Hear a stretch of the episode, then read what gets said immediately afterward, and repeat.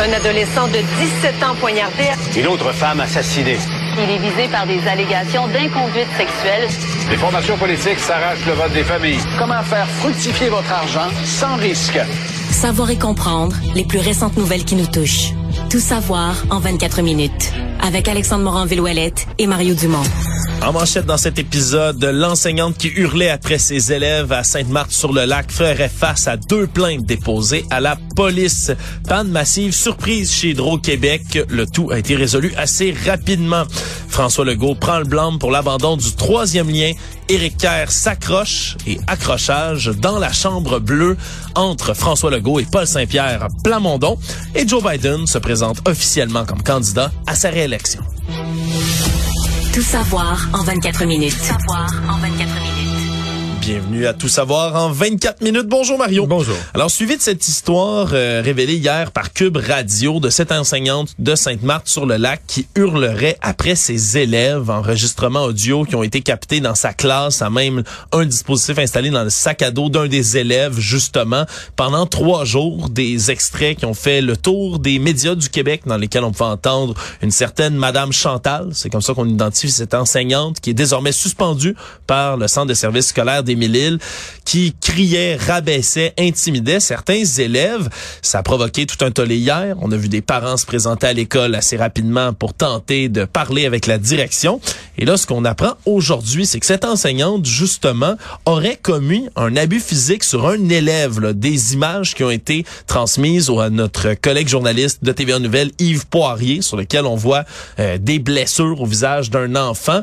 Est-ce que ça a été bel et bien infligé par l'enseignante en question? L'enquête le qui est dira. enquêté, mais... Et c'est ce qui est enquêté parce qu'il y a deux plaintes formelles déposées par des parents d'élèves qui étaient dans la classe de Madame Chantal, qui sont devant la police en ce moment, là, la police de Deux-Montagnes, qui parle de deux plaintes retenues pour fin d'enquête. On parle de voie de fait et l'autre, c'est intimidation là, contre l'enseignante. Donc, ça prend quand même une dimension, Mario, qui est un peu plus loin que simplement Ouais, plus, civil plus scolaire. le centre des services scolaires qui, lui, mène euh, une espèce de double enquête. L'enquête sur ce qui s'est passé dans sa classe.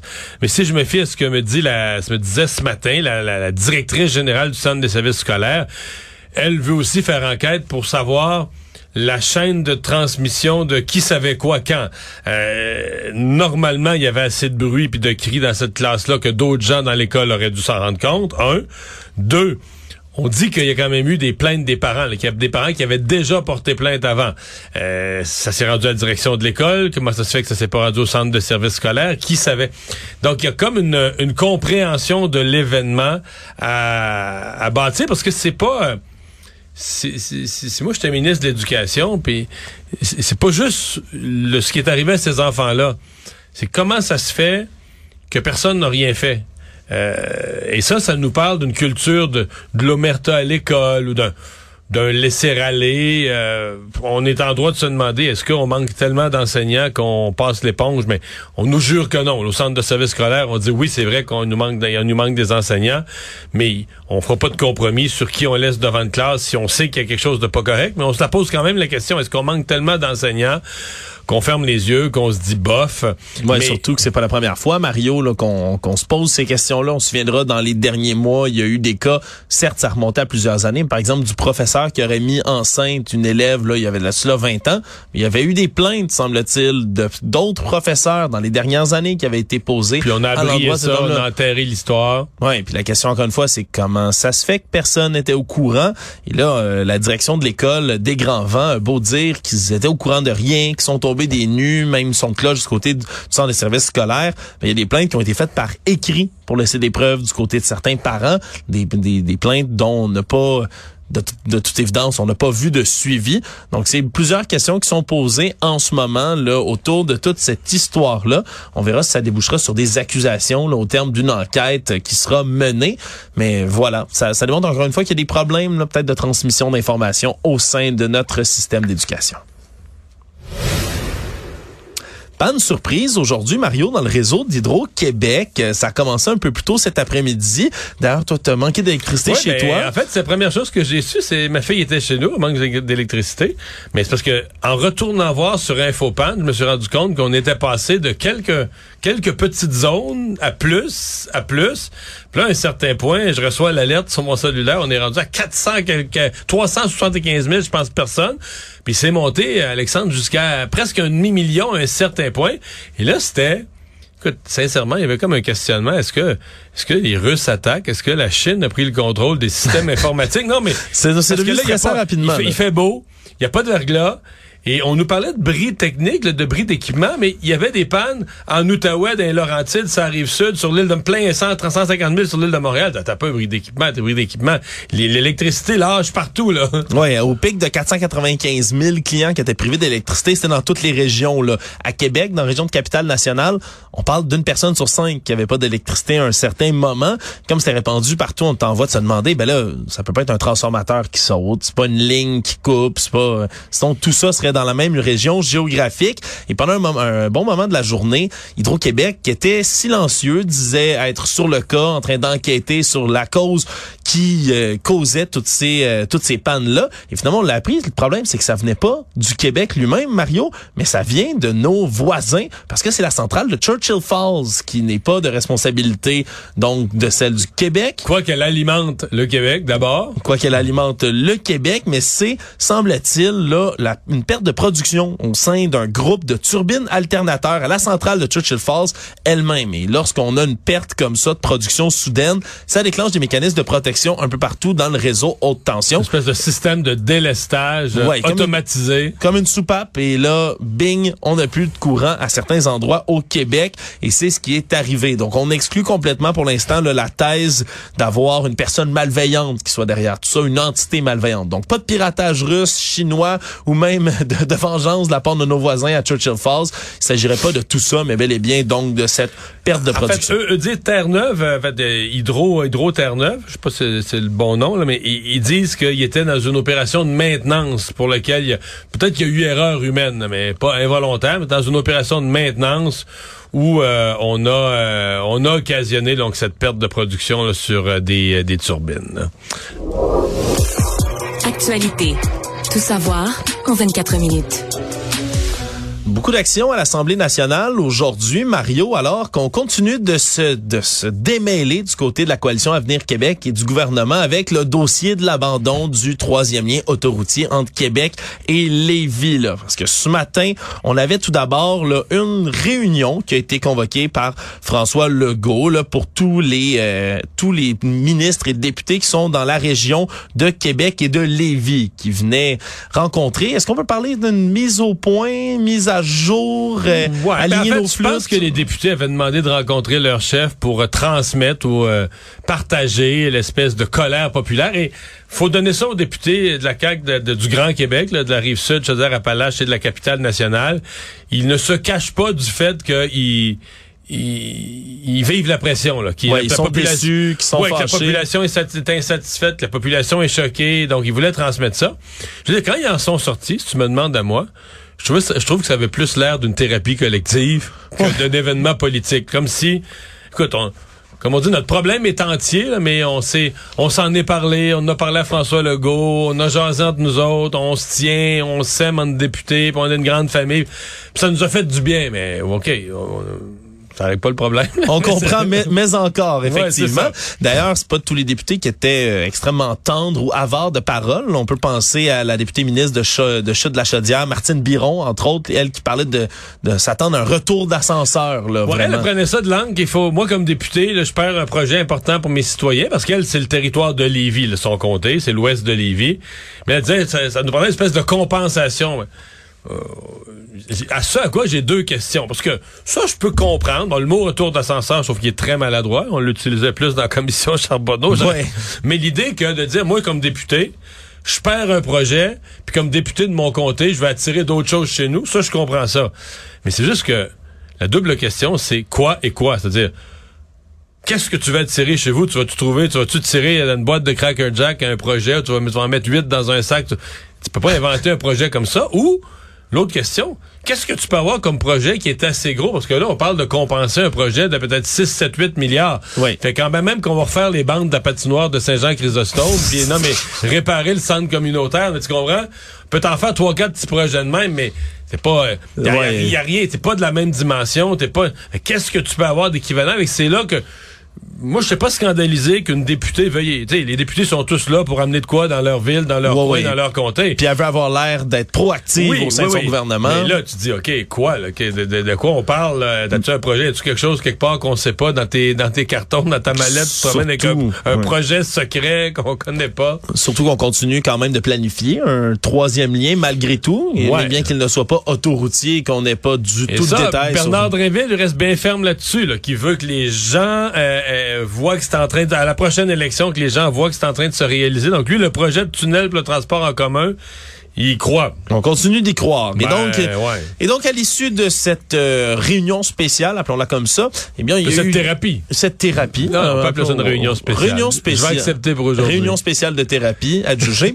et donc, euh, ben, c'est Monsieur Legault qui est lui-même sorti là, euh, quand même pour une des premières fois là, depuis l'abandon du projet, euh, dit prendre le blâme vraiment là pour avoir mis ce projet-là de côté en disant qu'il était le seul responsable de la décision au final à prendre pour les contribuables. Dit il y a pas de complot en bout de ligne, c'est moi qui prends des décisions financièrement, c'était pas justifiable le troisième lien.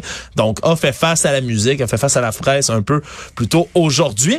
L'autre qui est quand même euh, lui aussi Mais en même euh, temps, il n'y aurait aucune excuse. Là. Ça euh, dit qu'il c'est, c'est, il ne s'excusera pas de prendre ce qui est la bonne décision. Ouais. Mais par contre, devrait-il... Moi, ça, euh, j'en suis. Est-ce qu'il devrait s'excuser, par exemple, de l'avoir promis avec autant de ferme... Parce que c'est comme si on oublie que...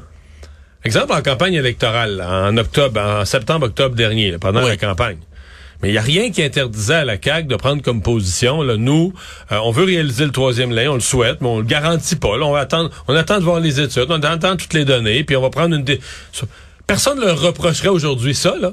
Non mais ils l'ont tellement martelé. Ben oui, mais on martelé que c'était béton, là, que c'était fait, que c'était incontestable, que c'était...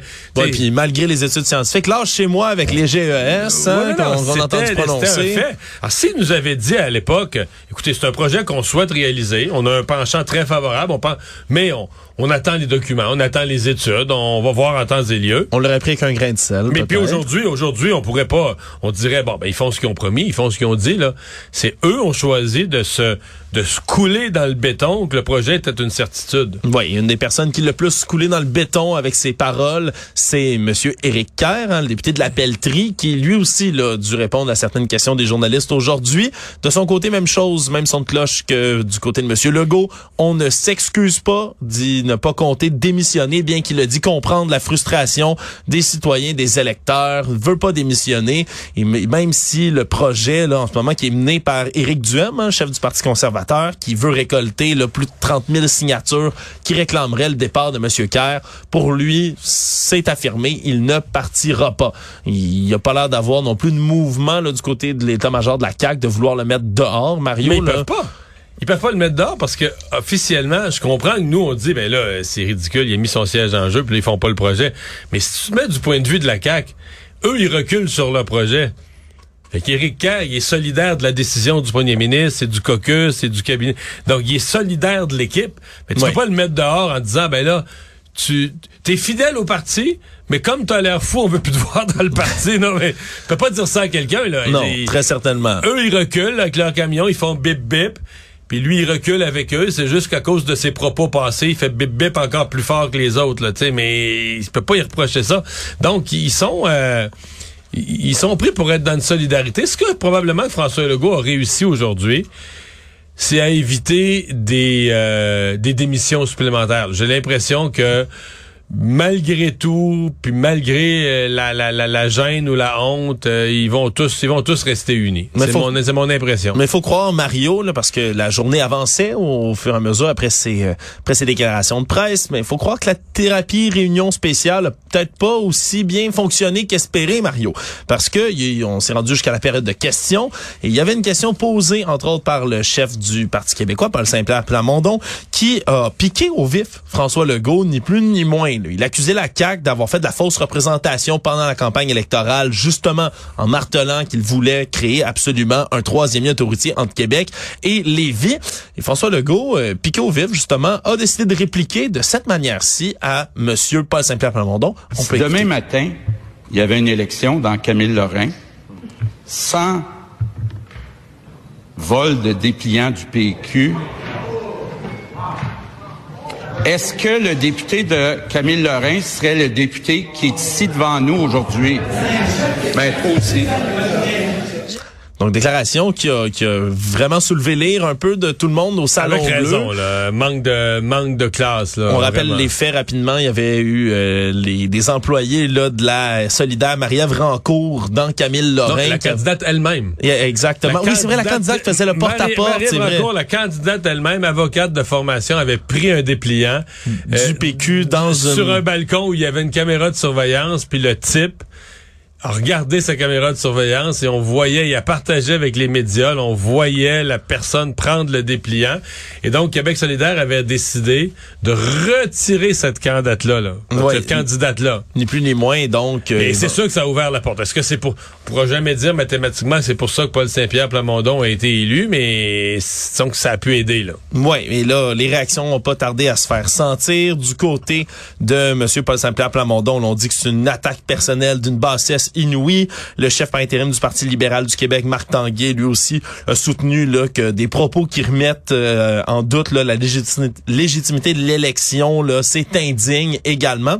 Donc, ça brasse beaucoup sur les réseaux sociaux, là, que ce soit, euh, peu importe l'opposition, Québec solidaire, le Parti libéral, le Parti québécois. On réagit fortement aux propos de Non, François mais le premier ministre, à mon avis, le premier ministre doit rester au-dessus de genre de ce genre d'attaque partisane. Tu sais, on dit des fois dans les partis, ce qu'on appelle le le rat pack, là, des députés très très très partisans puis qui sont là pour se jouer du coude. Mais on peut pas s'attendre à ce que le premier ministre accuse un autre chef euh, des histoires de vol de dépliants. Il doit rester au-dessus de ça. Et malheureusement, c'est arrivé à un certain nombre de reprises là, au cours des dernières années que quand François Legault, lui, est attaqué trop durement ou trop personnellement, euh, il, il réplique, là, mais il descend à un niveau qui... Surtout que dans ce cas-ci, il n'y a pas le gros bout du bâton. là. dans le dossier du troisième lien, euh, les partis d'opposition ont tout à fait raison de l'attaquer euh, durement. Donc, il devrait essayer de s'en sortir avec, euh, avec élégance et politesse. Pendant ce temps, toujours à Québec, le ministre Christian Dubé, lui, est en étude de crédit à l'Assemblée nationale, le ministre de la Santé. Et là, il a parlé, durant cette étude de crédit, qu'après les pharmaciens et les infirmières, il aimerait voir d'autres professions être décloisonnées, donc d'élargir leur champ de pratique. Il a évoqué jusqu'à 18 postes. Là, le terme, évidemment, est un peu flou, dont la pratique pourrait être élargie, entre autres, ben, les travailleurs paramédicaux, les travailleurs sociaux, qui pourraient avoir d'autres responsabilités, prendre en charge une plus grande partie de la clientèle. Il déplore, entre autres, qu'en santé, on travaille trop dans des Ben silos. oui, ben oui. Et ben donc, oui. bravo, bravo, bravo. Ben, euh, je dis bravo avec quand même une nuance. Les infirmières, là, prenons le cas de l'élargissement là, les, les- des super infirmières, de l'élargissement des possibilités de pratique des infirmières qui donnent de bons résultats présentement maintenant que ça se fait. Hey, quand un rapport a été déposé là-dessus à l'Assemblée nationale, il faudrait que je vérifie, moi c'est autour de l'an 2000, peut-être 80 Wow. peut-être 1999, 2000, 2001. Et les super infirmières, ça fait quelques années à peine. ça a pris quasiment 20 Ah, ans. là. par exemple, mettons 15 ans. Un bon 15 ans. Et c'est toujours, c'est extrêmement long, les systèmes de protection des ordres professionnels, de dire, ouais, mais là, nous autres, c'est une pratique exclusive, puis il faudrait pas que quelqu'un d'autre vienne jouer dans ma cour. C'est phénoménal au Québec et tu me demandes l'in- l'intérêt du patient, l'intérêt du patient d'attendre moins, d'avoir accès à des services. de- c'est très, très, très difficile à faire valoir. Donc, bravo à Christian Dubé d'ouvrir cette porte-là.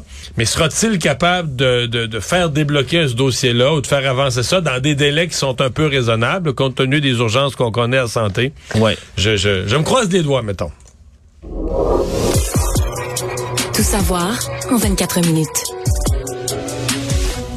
Hier soir, une panne est survenue dans le métro de Montréal, panne majeure sur la ligne verte que je connais d'ailleurs très bien.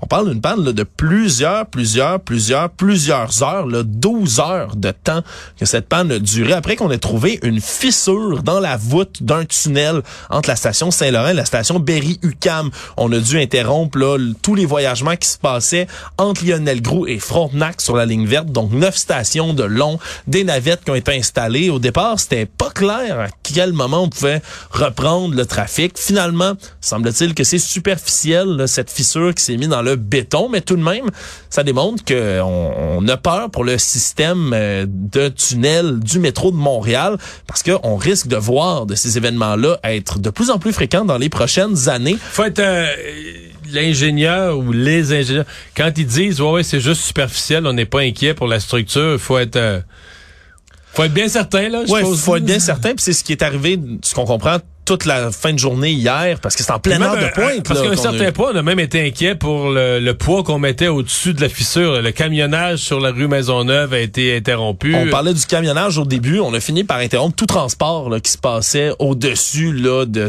de l'endroit où se tient la station parce qu'on avait peur justement qu'il y ait peut-être du poids, que ça puisse s'effondrer. Finalement, c'était vraiment une infiltration d'eau qui a permis de découvrir cette fissure-là. C'est superficiel. Comme tu le dis, faut être sûr en maudit. C'est pour ça qu'on n'était pas certain même hier soir du côté de la STM si ce matin on allait pouvoir. Mais toi, dans le dossier noir que tu es en train de monter sur le nombre de la fréquence des pannes dans le métro, euh, ça, ça ajoute là. Ben c'est pas rassurant, Mario. Surtout, tu te souviendras là, dans la dernière année, on a vu un rapport comme quoi la station P9 mais avait besoin de travaux d'urgence aussi pour pas que ça s'effondre et autres. Disons que la ligne verte est vieillissante puis ça commence à paraître selon divers experts en mobilité. on risque d'en voir de plus en plus malheureusement de ces événements là. Économie. Sais que le dossier de la consigne est un dossier que tu suis toujours de très près, Mario. Et là, aujourd'hui, le ministre de l'Environnement et des Changements climatiques, là, Benoît Charette, a dit que l'implantation de la fameuse réforme de la consigne sur les contenants de boissons va se faire finalement par phase. C'est ce qu'on envisage du côté du gouvernement Legault. Les détaillants, entre autres, depuis un bon moment, affirmaient que si on entrait en, en vigueur là avec cette nouvelle réforme tout en bloc, ce serait un échec. Donc, on garde quand même la date du 1er novembre pour implanter la réforme. Mais au départ, ça va seulement être les contenants d'aluminium qui vont euh, être utilisés dans, ce, dans le cadre de cette réforme-là. Puis dans les mois qui vont suivre, après ça, on va ajouter le plastique, le verre, les contenants multicouches, là, par exemple, comme les cartons de lait, qui vont s'ajouter. Parce que si on l'avait fait tout d'un coup, on avait peur justement que ça implose tout ce nouveau système-là. Et on risque de, de, de voir là, un échéancier plus précis dans les prochaines semaines, au fur et à mesure où on va réfléchir à tout ça. C'est quand même tout un élargissement, là, je le rappelle. C'est tous les contenants de ah boisson de 100 millilitres à 2 litres. Là. Ça va faire doubler le nombre de contenants qu'on signe au Québec. Puis moi, les, on dirait ça, ça m'impressionne toujours. C'est logique en même temps au nombre de canettes de bière qui doivent se boire dans une année au Québec, mais on parle là, de 2,5 milliards de contenants habituellement. Puis là, on va doubler, donc de 2,5 à 5 milliards de contenants qui vont être recyclés par année au Québec. Donc c'est quand même, euh, c'est quand même énorme, Mario. Puis on, on attend que ça énorme, mais c'est une complication. C'est-à-dire pour ceux qui vont les, les, les, les recueillir, etc. Euh, c'est une, une énorme complication. Puis euh, bon. Euh, j'ai pas, euh, je, sais pas comment on va gérer ça parce qu'à un certain point, est-ce qu'on va vraiment, tu sais, à l'épicerie, là, tout ce qu'il y a en pot, tout ce qu'il y a en pot de verre, euh, de, la, de la mayonnaise au, euh, au, au, cornichon, au pot de sauce, au pot de sauce. Est-ce qu'un jour on va dire tout ce qui est en verre, faut tout doit être consigné. On parle pas de le mettre dans son bac, dans son bac bleu, dans son bac de recyclage. On parle de le ramener. C'est OK, euh, tu vas partir, tu vas partir pour l'épicerie déjà avec une charge pleine. Là. Euh, est-ce que tout le monde va vouloir faire ça? pour moi, il y, y, a un vrai questionnement. Le monde. Ça flottait déjà euh, depuis un bon moment, mais c'est désormais officiel. Joe Biden, à l'âge de 80 ans, a annoncé sa candidature officielle à sa réélection pour la présidentielle de 2024. On l'associe encore une fois à la vice-présidente Kamala Harris dans une vidéo qui est parue sous le slogan « Finissons le travail », let's finish the job. C'est ce qu'il a choisi comme slogan parce que...